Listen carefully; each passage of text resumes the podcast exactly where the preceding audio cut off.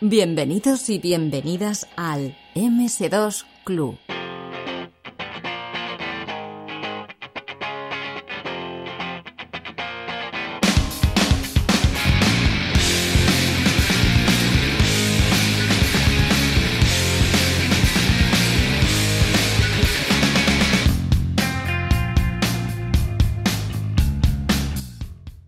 Pues hace 30 años que, se publicó una publicación, una revista de, PC, de juegos de PC sobre todo, que era la OK PC, una revista que venía incluso antes, eh, o que se publicó incluso antes que revistas míticas de la época como PC Manía. Y es que OK PC, eh, vamos a tocar este mes el número 2, porque, porque está cumpliendo sus 30 añitos, y contamos hoy con José Emilio Barbero, que fue redactor jefe de, esta publicación. Yo no sé si durante todo el lapso de tiempo ¿no? que duró o durante la mayor parte de, la publicación tal y como la conocimos. Muy buenas, José, ¿qué tal? Muy buenas, encantado de estar con vosotros. Que yo, que yo recuerde, fui, fui por lo menos el. Eh, siempre estuve trabajando en la revista. Ya no recuerdo si fue todo el rato como redactor jefe, pero lo que sí es cierto es que desde que se creó hasta que se cerró, sí que estuve allí en, eh, trabajando en esta publicación. Bueno, una, cosa eh, que le tenemos muchísimo cariño a, la revista es que nos venía ya desde el principio con, unos preciados disquets de demos o, de, programas que, no te voy a engañar, muchas veces eran sobrescritos para grabar cualquier otro juego pirata, pero que nos iban fantásticos. Incluso, si no recuerdo mal, hubo un disquete universal de arranque de, de la revista. ¿Me quiere sonar?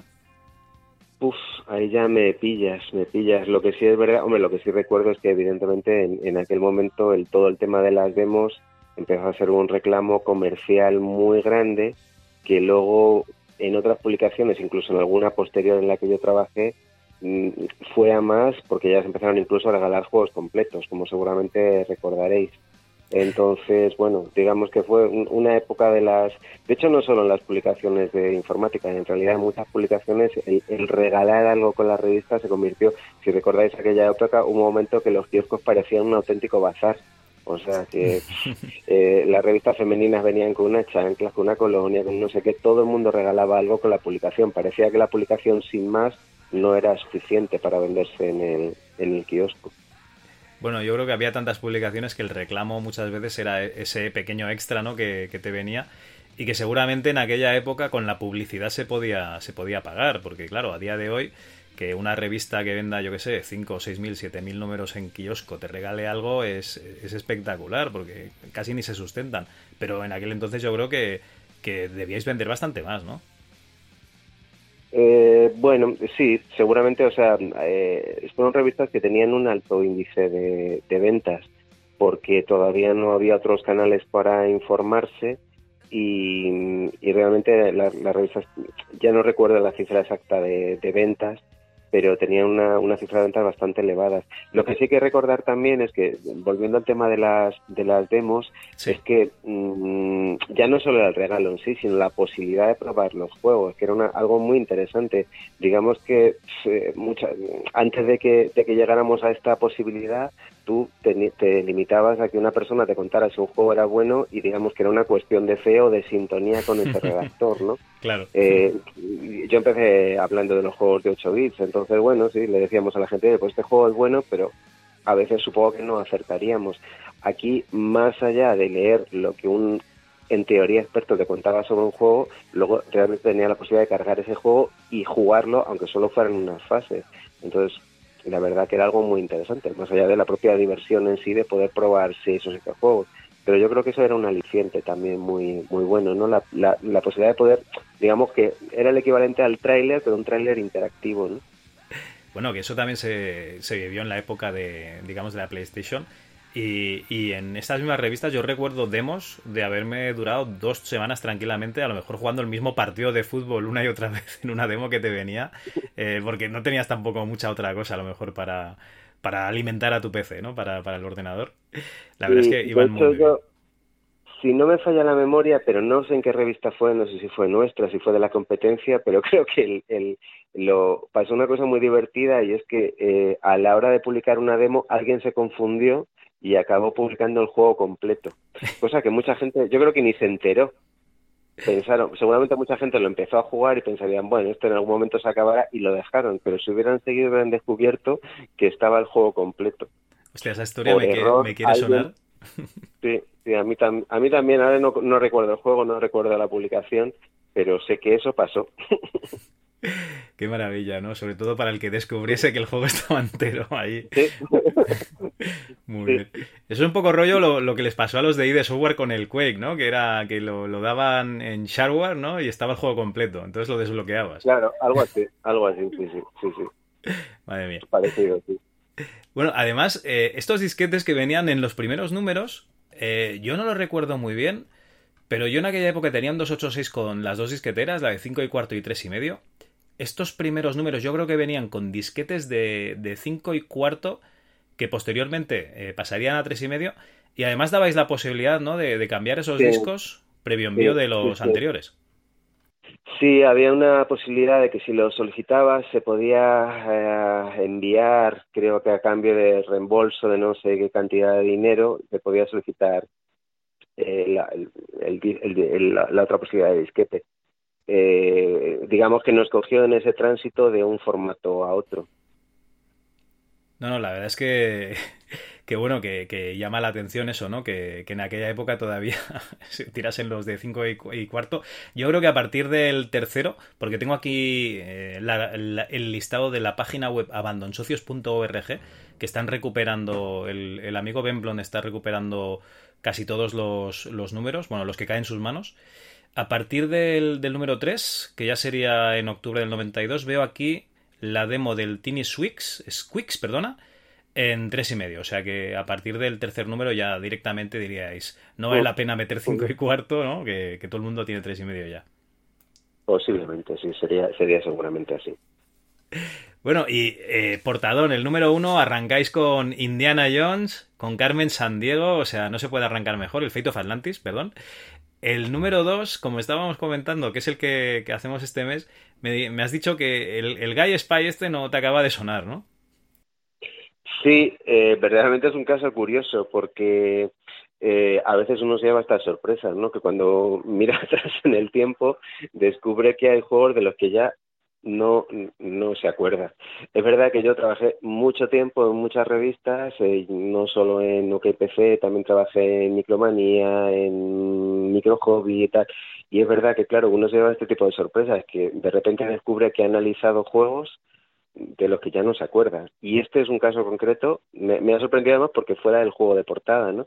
Porque realmente no le, no le recordaba. Luego ya, bueno, pues, viendo imágenes y tal, pues he visto que era un juego tipo Dragon's Slave, que supongo que seguramente fue por lo que porque le, lo que le vimos la portada, porque bueno, en realidad era un formato bastante llamativo para, para la época.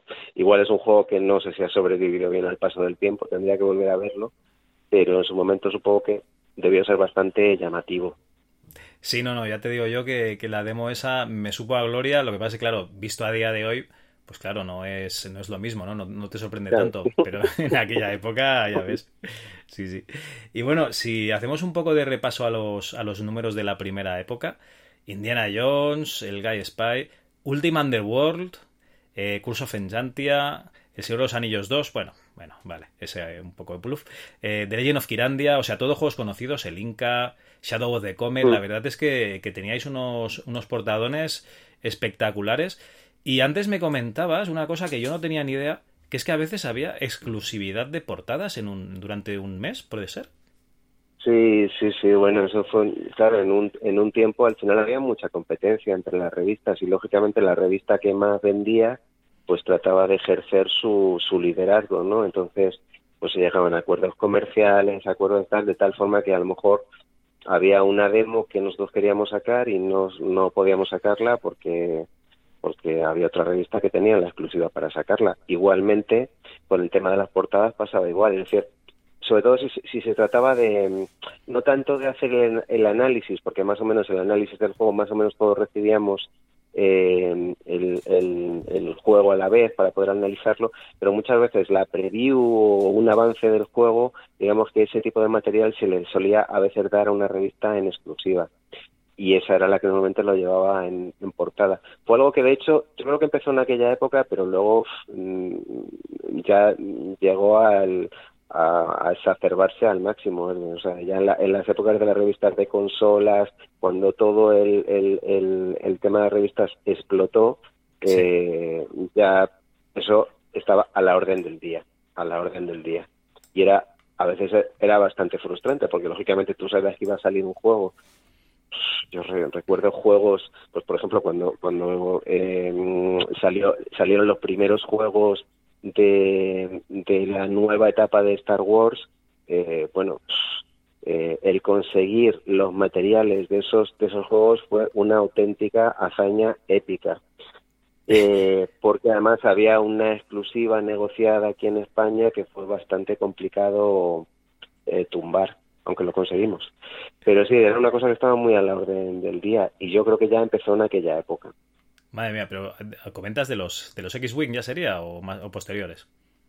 No, no, no. Bueno, posiblemente con los X-Wing también pasara. Es que realmente es una cosa que ya te digo que ocurría con, con frecuencia. ¿eh? Es decir, que, que se negociaba, o sea, tú sabías que había un juego que, que iba a salir porque ya lo habías oído, más o menos sabía que ibas a salir en los dos próximos meses y tal, entonces hablabas con la distribuidora de turno para decirle, oye, mira, que a mí este juego me parece muy interesante, me gustaría pues ponerlo en portada, tal, y a lo mejor para cuando querías preguntar te decían, mm, lo siento, pero es que ya eso está negociado en exclusiva con otra revista.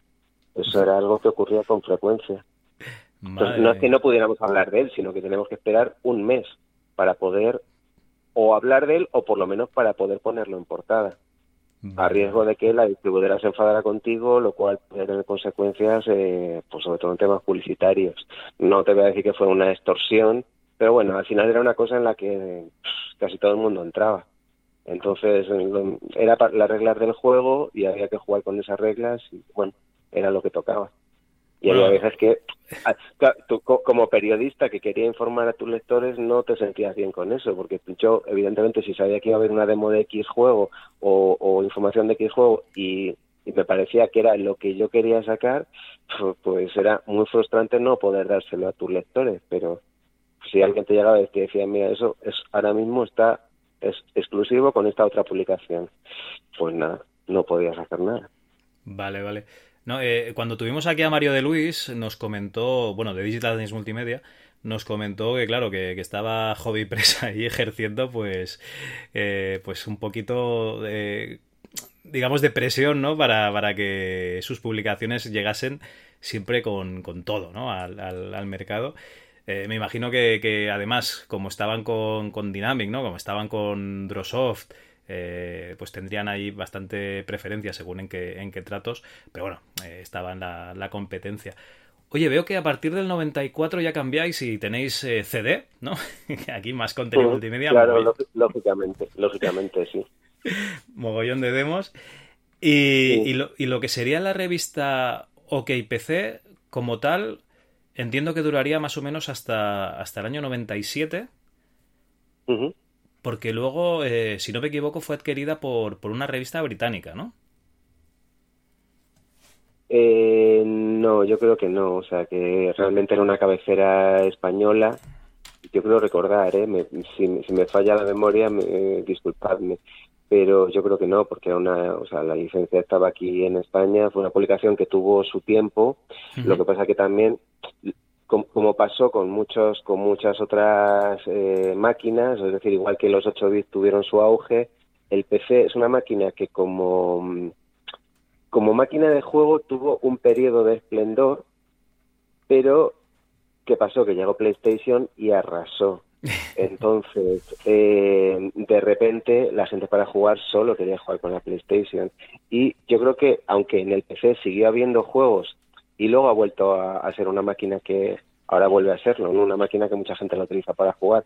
Pero es verdad que durante un tiempo se volvía a ser un poquito esa máquina profesional, ¿no? que tú lo utilizabas para el procesador de textos, para estudiar, para temas gráficos, para no sé qué, pero a lo mejor el, el tema juegos quedó un poco relegado, ¿no? sobre todo con la aparición de las consolas de, de 16 bits. ¿no? Entonces, bueno, yo creo que nosotros cogimos ese auge de porque es verdad que en aquel momento se convirtió en una máquina muy potente que tenía pocos pocos rivales quitando pues no sé si coincidió en el tiempo creo que sí con Atari con Amiga y cosas así sí, un poco de memoria Digamos que hasta el 94 más o menos, eh, Amiga y Atari, bueno, Atari igual un poco antes, pero en el 94 Amiga todavía gozaba de, una relativa salud. El problema de Amiga sobre todo era que la gente que tiraba del modelo básico, que no tenía disco duro, pues claro, meterse ahí un Monkey Island con, yo qué sé, 12 o 14 disquetes, aquello era horrible. Y, y en PC pues no tenía nada que ver. Pero claro, a, partir de Doom ya yo creo que la amiga, aparte que la empresa como que ya no iba, no iba demasiado bien. Entonces eh, se quedó el PC, lo que dices tú, hasta que llegó la, Play, que por otro lado yo creo que era la manera más barata de jugar, porque claro, tú te comprabas la PlayStation, le metías un chip, ibas a, a, que te grabasen un juego y eso era eh, salía regalado. Eh, PlayStation yo bajo el punto de vista que supongo que hay más gente, es gente más experta en la materia, yo creo que PlayStation arrasó, arrasó por dos cosas, es decir, como dices tú, por un tema, por, primero porque la, la piratería, o sea, hizo que todo el mundo pudiera jugar juegos piratas, y dos, porque mucha gente la compró para poder reproducir DVD de, de películas. Mucha gente lo utilizaba casi como reproductor de DVD. Bueno, eso la... de hecho, eso ya sería con la, con la Play 2. En, con la 2. En, el 2000, sí. Con la 1. De reproducción de música, sí, ¿ves? Por ejemplo, para, para, escuchar CDs también iba muy bien. Tienes razón, sí, que fue con la 2. Pero entre una cosa y otra, que al final coparon el mercado. De hecho, luego consolas que vinieron posteriormente tuvieron muy difícil implantarse en España, ¿no? Como, como Xbox o, otras máquinas estuvieron muy difíciles porque España se convirtió, digamos que en un país Sony al 100%, ¿no? De hecho, mucha gente identificaba consola con Play. Sí, sí, sí. No, no, no, no, no pensaba que hubiera otro tipo de otras máquinas como podía ser por ejemplo la Xbox. Bueno, también coincide en la época del cambio, ¿no? Del PC a, a las 3Ds, ¿no? Al Windows 95, Windows 98 eh, cuando comprabas un ordenador a los tres meses ya estaba obsoleto, eh, lo que habías comprado, la tarjeta gráfica que habías comprado resulta que no era compatible con el juego que querías jugar y te la comías con patatas. Era una locura. en cambio, juego de la Play, juego que funcionaba, o sea, no, no tenías ningún problema. Era una ventaja, sí, sí. Es que el, el PC tuvo un periodo de tiempo muy convulso en el que avanzó muy rápidamente, pero como dices tú, o sea, constantemente era, es que prácticamente tenías que cada dos por tres comprarte una placa nueva, un procesador nuevo, una tarjeta nueva, al final era una locura y siempre estabas con las dudas de esto me va a funcionar, no me va a funcionar. Entonces, bueno, eso también complicó mucho el, el, el, el hecho de que los juegos, determinados juegos triunfaran, mientras que efectivamente la Play era tan sencillo como meter el, el, el juego y funcionaba. Entonces eso y si encima lo podías piratear no te quiero decir nada. bueno, igualmente en, PC sí que teníamos una serie de juegos que eran más complicado ver en consolas, ¿no? Por ejemplo, una de las portadas de, la revista OK PC sería el Ishar 3, ¿no? Juegos de rol, pero no se queda ahí porque tenemos eh, Dark Forces, un juego de, FPS, aventuras gráficas como Buro 13, ¿no? O eh, yo creo que los reyes del género, que son los de estrategia, eh, Warcraft, Warhammer, están aquí en, portada. Yo creo que primero fueron aventuras gráficas las que distinguieron la gente que jugaba en consola de PC, ¿no? Simuladores de vuelo. Y luego ya los juegos de estrategia tuvieron un, apogeo muy muy fuerte. Hasta, yo creo que hasta el día de hoy, porque jugar a estrategia en consola es, es, un horror con, los mandos. Claro, lo que pasa es que si lo piensas en realidad, eh, eso hizo que incluso se convirtieran todavía más en, en, juegos tipo nicho, porque eran juegos que eran digamos, o, eran relativamente complejos de jugar, tipo los de estrategia o tal, o que hacían pensar mucho, tipo los de aventura gráfica o, incluso los de rol también, es eran juegos de una elevada complejidad. ¿Cuál fue el triunfo de los juegos de consola? Su sencillez. Es decir, digamos que simplemente era eh, había juegos que no necesitaban ni instrucciones, es decir, que, que los ponías y, y era pulsar tres botones, salto, disparo y correr eh, para pasar, digamos, cinco minutos divertidos, eran ideales. No tenías que cogerte 12 páginas de instrucciones simplemente para empezar a jugar. Sí, sí, sí. Y además que... partidas que duraban horas. Y partidas a dobles o a tres o cuatro jugadores, ¿no? Pues era, era mucho más fácil, sí, sí. Sí, entonces yo creo que ese fue el triunfo también de, de, la, de la PlayStation, ¿no? el, el, el, el, mercado un tipo de juego mucho más sencillo, ¿no? Para, digamos, un jugador de perfil más bajo. A lo mejor el jugador que, que, utilizaba los juegos de PC, por lo menos inicialmente, era un jugador que estaba acostumbrado a, juegos de una complejidad bastante elevada. Estaba acostumbrado a sufrir, ¿no? Ya para que funcionasen los juegos directamente. Eso va a empezar, pero luego el propio juego sí también era complicado, ¿eh? Porque no eran juegos así, había que darle mucho a la neurona, eran juegos de una complicación bastante elevada. Sí, sí, la verdad es que sí. Oye, eh, ¿cómo era el día a día de, o el mes a mes de una, publicación como KPC? Porque aquí tenemos eh, No Key Pasarela, por ejemplo, tenemos unos cuantos juegos en un número que tengo así cogido al azar, o sea, el 2. Eh, luego están los juegos que, eran guías, por ejemplo, o, de juego para, yo qué sé, aquí tengo el Epic y el Cruise for a Corps. Y luego tenemos reportajes, ¿no? El Hotline, que por ejemplo aquí entrevistáis a, a Herbe, tenéis Herbe, la solidez de una pionera. Y luego ya había eh, algo más técnico, OK Connection, instalación de la tarjeta de sonido Cobox. O sea, eh, ¿aquí cómo repartíais la faena? Eh, al final, si te fijas en el staff, había bastantes colaboradores. Entonces, digamos que, teníamos personas especializadas en, determinadas cosas o incluso en determinados tipos de juegos. Al final era una mecánica muy, ¿cómo decirte? muy sistemática, ¿no? Es decir, que empezabas una revista, lo primero era hacer una planilla cuántas páginas va a llevar, 100, 116, 132, y a partir de ahí, digamos, repartir los contenidos, pues una parte para los, los análisis de los juegos, noticias, no sé qué, y vas hablando con las distribuidoras para decirle, oye, para este mes, a ver qué juegos vamos a tener, con cuáles vamos a contar materiales, y entonces a partir de ahí vas reservando espacios y vas decidiendo cuál iba a ser la portada.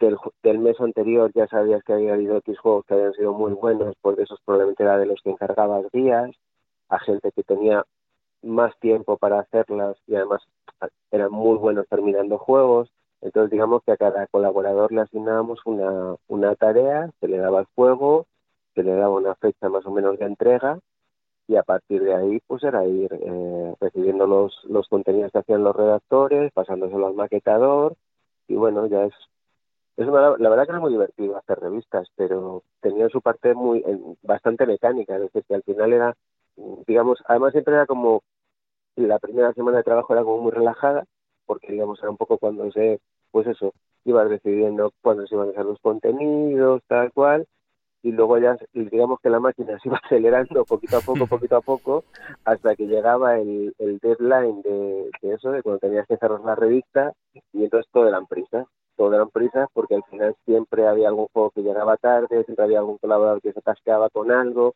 a lo mejor el que estaba en la guía sabía que atascado en un punto, eh, y entonces era cuando daba las prisas y finalmente pues yo o sea, recuerdo en el caso concreto de Nueva Prensa, eh, en, un número en concreto de una publicación nos surgieron un montón de problemas y llegamos a estar tres meses sin dormir para poder terminarlo. ¿Para terminar el, número o para terminar algún juego?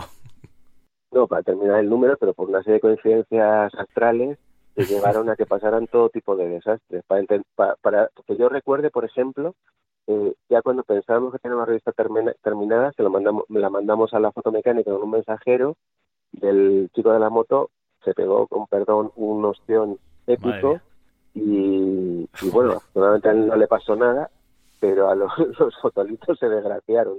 Entonces, bueno, eso luego en la fotomecánica se inundó, es decir, una, una serie como de coincidencias fatídicas y al final hasta que conseguimos que todo aquello se fuera solventando pues pasaron tres días enteros que, tuvimos, que estar sin dormir.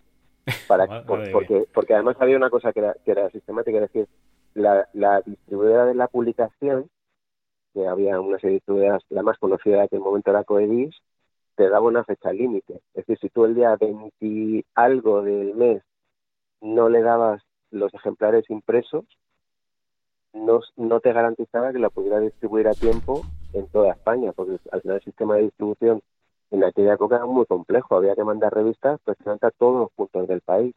Eso significaba que tú le tenías que mandar las revistas y ellos con su sistema de camiones, furgonetas, no sé qué, pum, pum, pum, le ponían en todos los puntos de venta de los kioscos de toda España.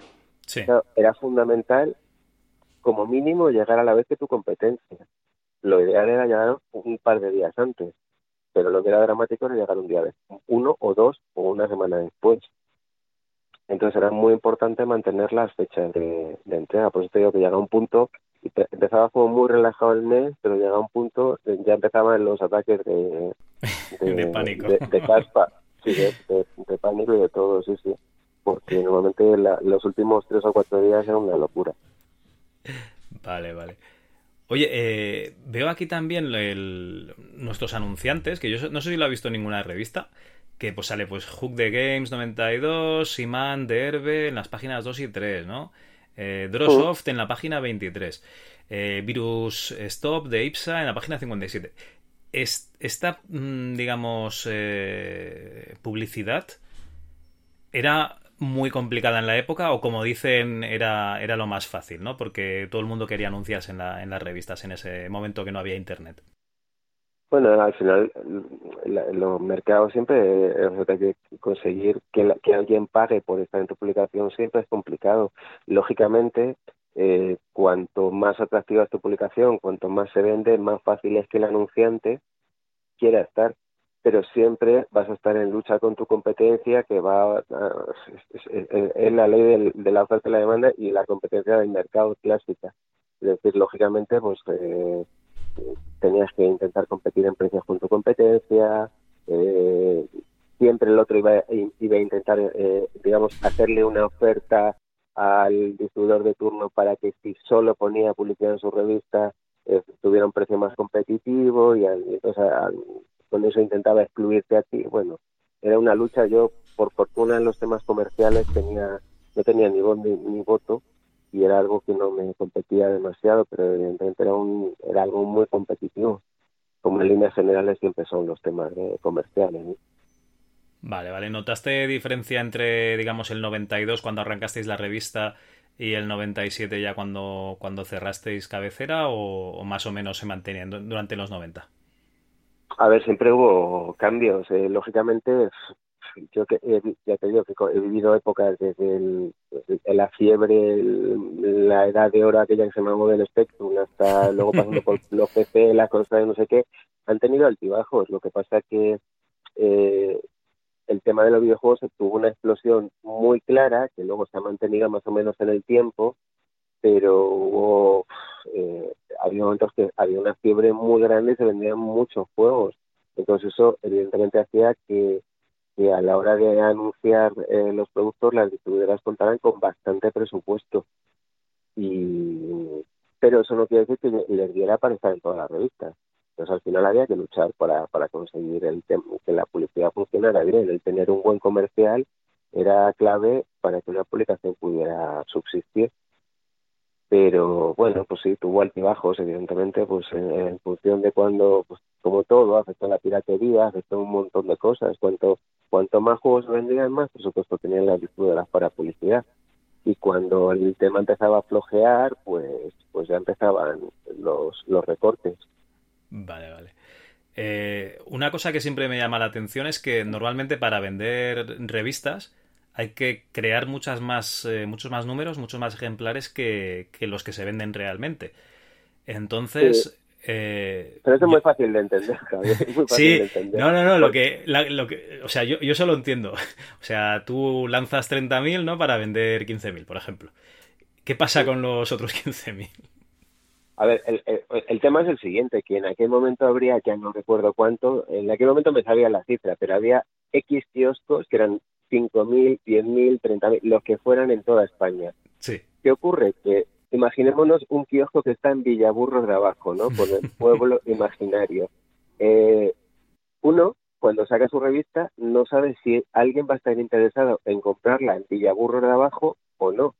Entonces, el sistema que suele hacer una distribuidora es prueba y error. Entonces, manda allí, por ejemplo, de la tirada inicial, manda cinco. Si se venden las cinco, fenomenal, incluso a lo mejor repone, pero pudiera ser que no se vendiera ninguna. A partir de ahí, la siguiente vez que mandaba revistas jugabas con eso. Si no se había vendido más que tres, pues a lo mejor volvías a mandar solo tres.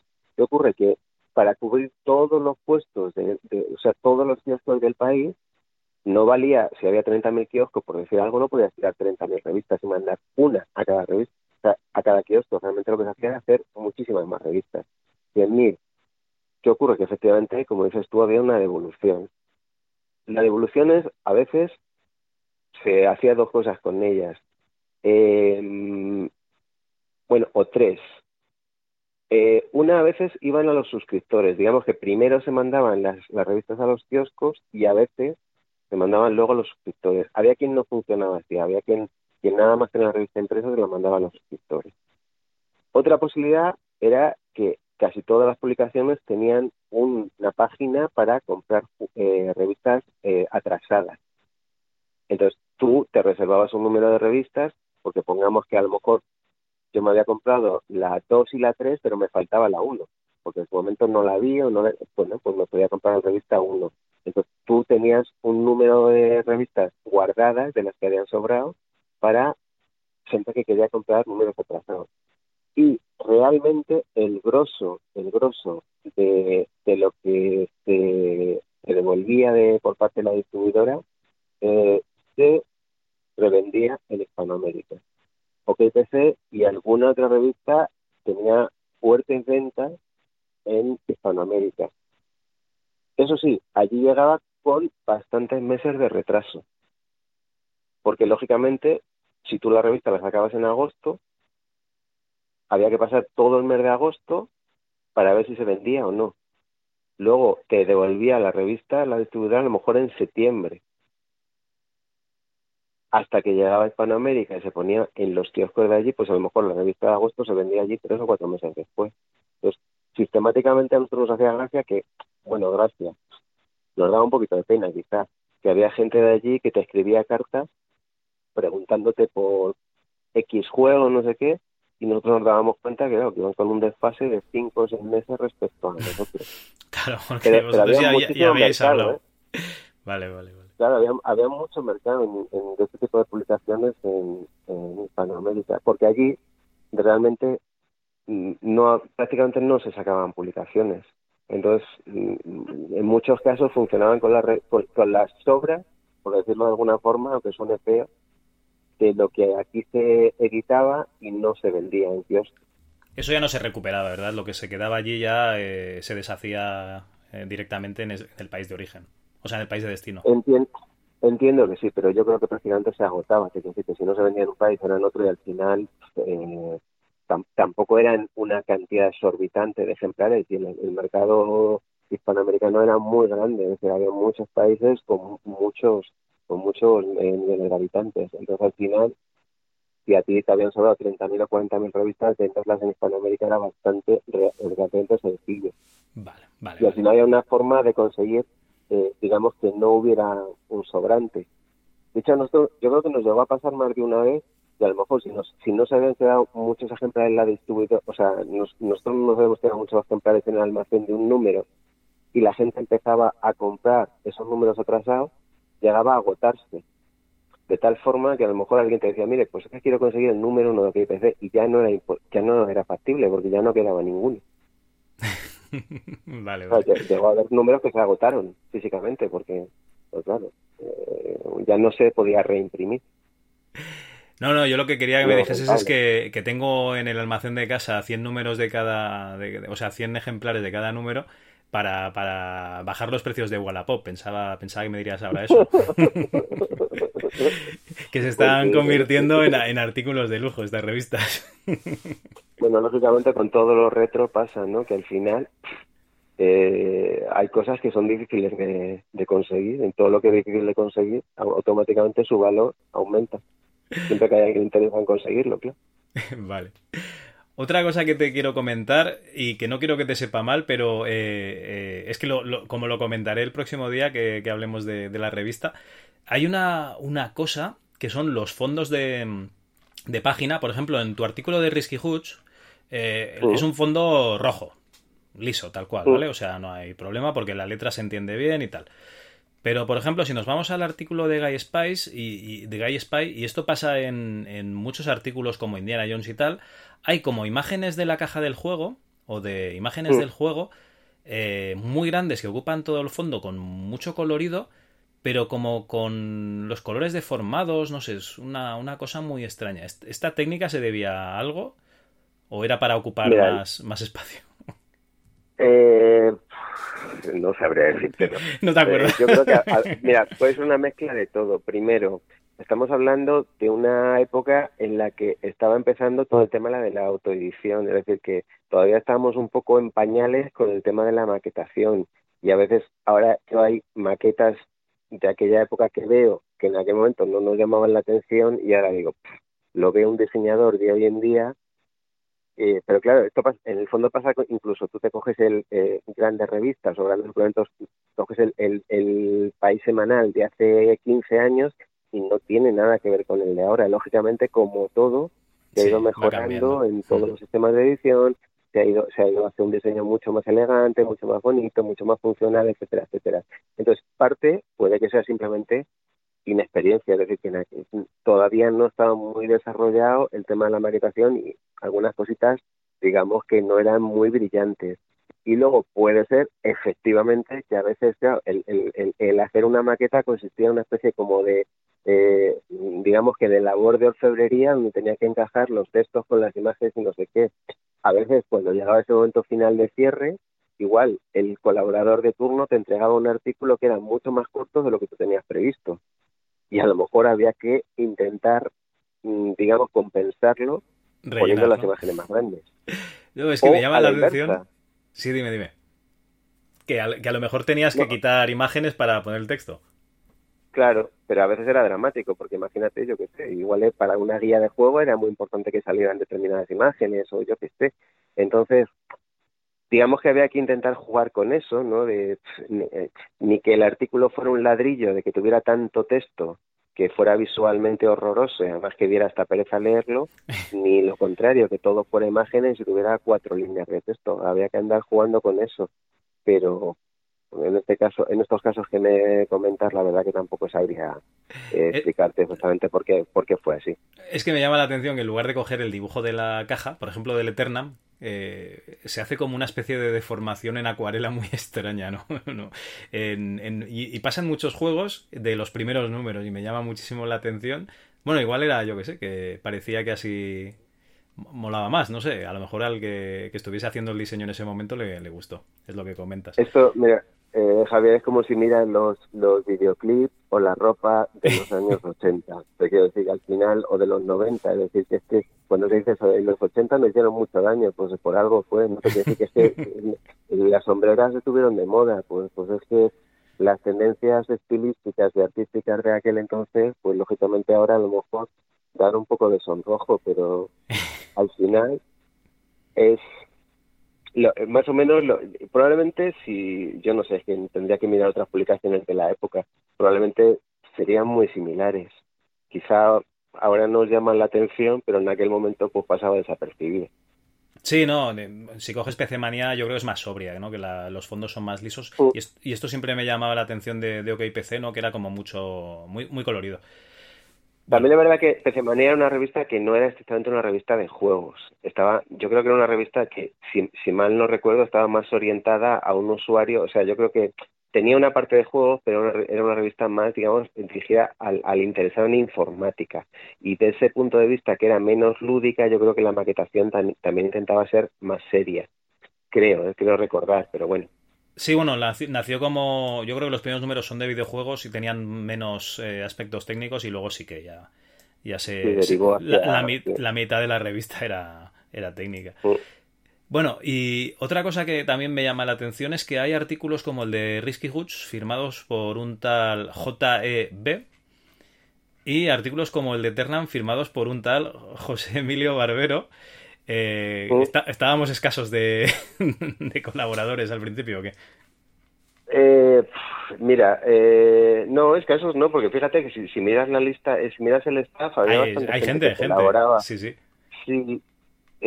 a veces te digo la verdad que debajo de los seudónimos, no voy a decir, o de iniciales, había gente que escribía y no quería figurar. Ah, amigo porque a lo mejor por X motivos no interesaba que su nombre eh, saliera relacionado. Estaban varias revistas a la vez. Yo, no, como decían el 1, 2, 3, hasta ahí puedo leer. Pero parte, puede ser parte de esas siglas. vale, vale, vale. Ni, ni, confirmo ni desmiento.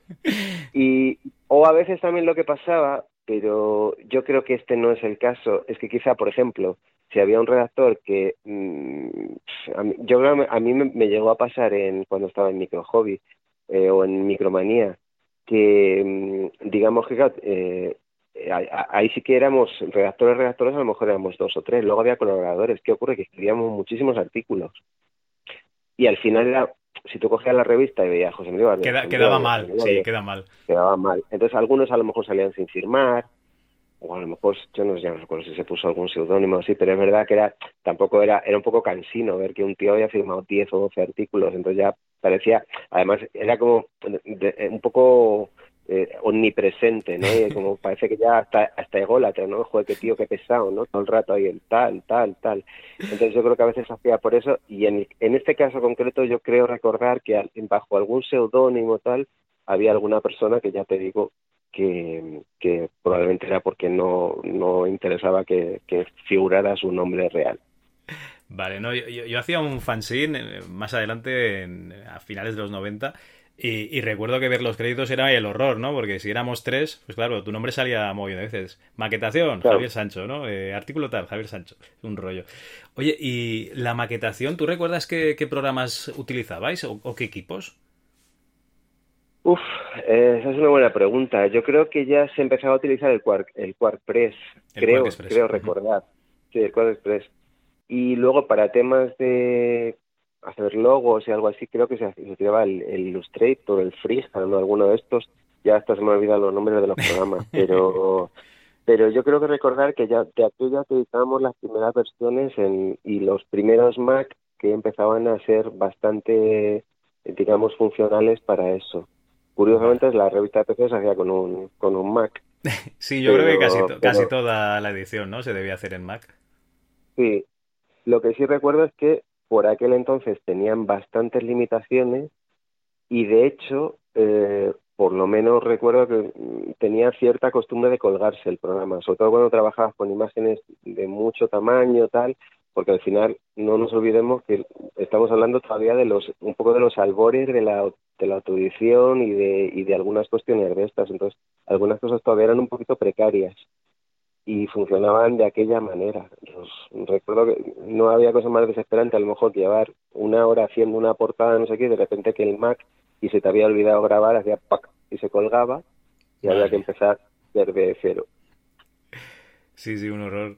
Eh, en aquella época, mucho, bueno, bastante más adelante con Windows, eh, yo recuerdo el, el PageMaker y el Quark Express y, según el tamaño de las imágenes que ponías en, la revista, pues claro, le costaba, le costaba. Pues tenía 8 megas el ordenador, pues imagínate. Claro, hacer el scroll de como tuvieras que subir hacia arriba, hacia abajo, pues el, claro, no, no, era inmediato. Es decir, aquello era el barrido, pop, pop, pop, pop, pop, pop, que veías perfectamente cómo iba subiendo y bajando. Era desesperantemente lento, pero bueno, comparar con cómo se hacía antes, que era todo muy manual y muy mucho más rudimentario, aún así era un avance vamos, Espectacular. Eh, un paso de gigante, vamos, sí, sí. Muy bien. Oye, pues no te quiero robar más tiempo. Es, ¿Tienes alguna anécdota que, comentar que recuerdes así de, esta época? Eh, de este número en concreto, no. bueno, en, de, de en general, o sea, de la publicación. Si te digo la verdad, que creo que, que más que una anécdota, yo lo, lo que recuerdo es todo en general. Es como una época muy divertida porque al final no hay que olvidarse que muchos de los que trabajamos allí éramos chavales. Es decir, que éramos gente muy joven, gente que a lo mejor el, que más, igual tenía yo 24 años, no lo no recuerdo exactamente en aquella época. Sí. Eh, nací en el 66, estamos hablando del 92, tenía exactamente, me parece que si me sale bien la cuenta, 26 años, ¿no? Pero había muchos chavales que estaban empezando con nosotros, gente de 18, de 19, de 20, entonces el ambiente era muy divertido. Eh, cada vez que tenemos ocasión nos poníamos a jugar en los ratos libres, eh, partidas multijugador, etc, etc. Entonces yo lo recuerdo como un trabajo muy divertido, una época la verdad que es muy chula. yo te diría que la anécdota era el, día a día, porque era, no era un trabajo precisamente aburrido. Y, encima en aquella época estaba hasta, hasta relativamente bien pagado. en aquella época todavía se podía vivir de esto, ¿no? Todavía se podía vivir de aquello, sí, sí, sí. sí. Entonces, ¿qué más se podía pedir, no? No, no, desde y encima te pagaban por ello. Desde luego, una época muy divertida para trabajar allí y una época muy divertida para estar leyendo estas revistas. Si estabas en el 92, descubrías juegos nuevos, eh, tenías guías para juegos que, pues que te habían pasado pirata o que a lo mejor te habían regalado por tu cumpleaños, vete a saber. Y además tenías esas demos que podías probar en tu ordenador, incluso alguna demo que era el juego entero, oye, vete a saber. Pues eh, igual. igual. Eso pasó, pasó.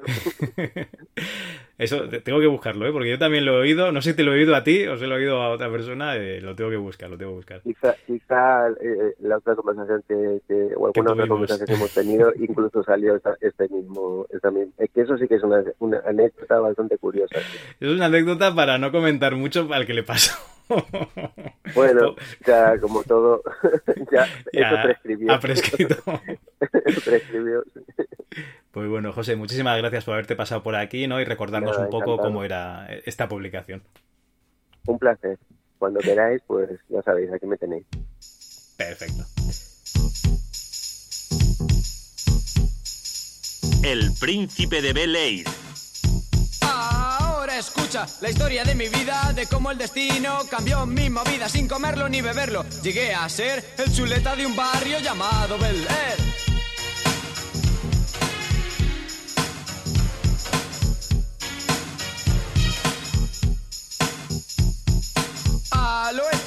Crecía y vivía sin hacer mucho caso a la policía. Jugaba al básquet sin casarme demasiado porque por las noches me sacaba el graduado. Cierto día, jugando al básquet con amigos, unos tipos del barrio me metieron en un lío. Y mi madre me decía una y otra vez: Con tu tío y tu tía irás a Belén. Después de rogarla, incluso la besé. Se dio media vuelta y me trató como un bebé. Me dio la maleta y el billete de avión. Y entonces me di cuenta de la grave situación. Por Dios, no está nada mal. Zumo de naranja en una copa de champán. Si estas son las pibas de Belén, yeah. Esto sí que es demasiado. Llamé a un taxi cuando se acercó. Su molonga matrícula me fascinó. Quería conocer a la clase de parientes que me esperan en Bel Air con aire sonriente.